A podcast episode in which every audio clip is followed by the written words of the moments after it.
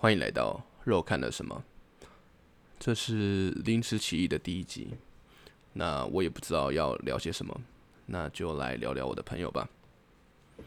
这几个月认识了一位新朋友，比我想象中的有趣，之前也挺有活力的，每天互动起来的感觉，我觉得都挺好，呃，至少我自己这么觉得。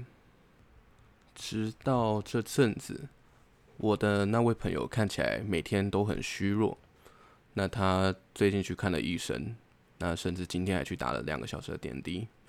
那我们在这边希望他早日康复，才能和我们一起开心的打游戏。虽然他真的蛮累的。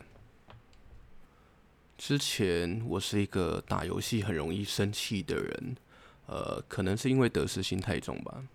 那后来因为一些事情。让自己的个性变得比较沉稳，那肯定还是有很多需要学习的地方。但是我努力让自己变得更好。虽然外人看起来的我平常都是疯疯癫癫的，但我勉强还清楚自己在做什么。很多事情都是为了节目效果。那事后也得知大家都能理解为什么我会这样做。那其实我心里是挺开心的。说到这个，明年就要满三十岁，我想我的人生势必该做出一些抉择。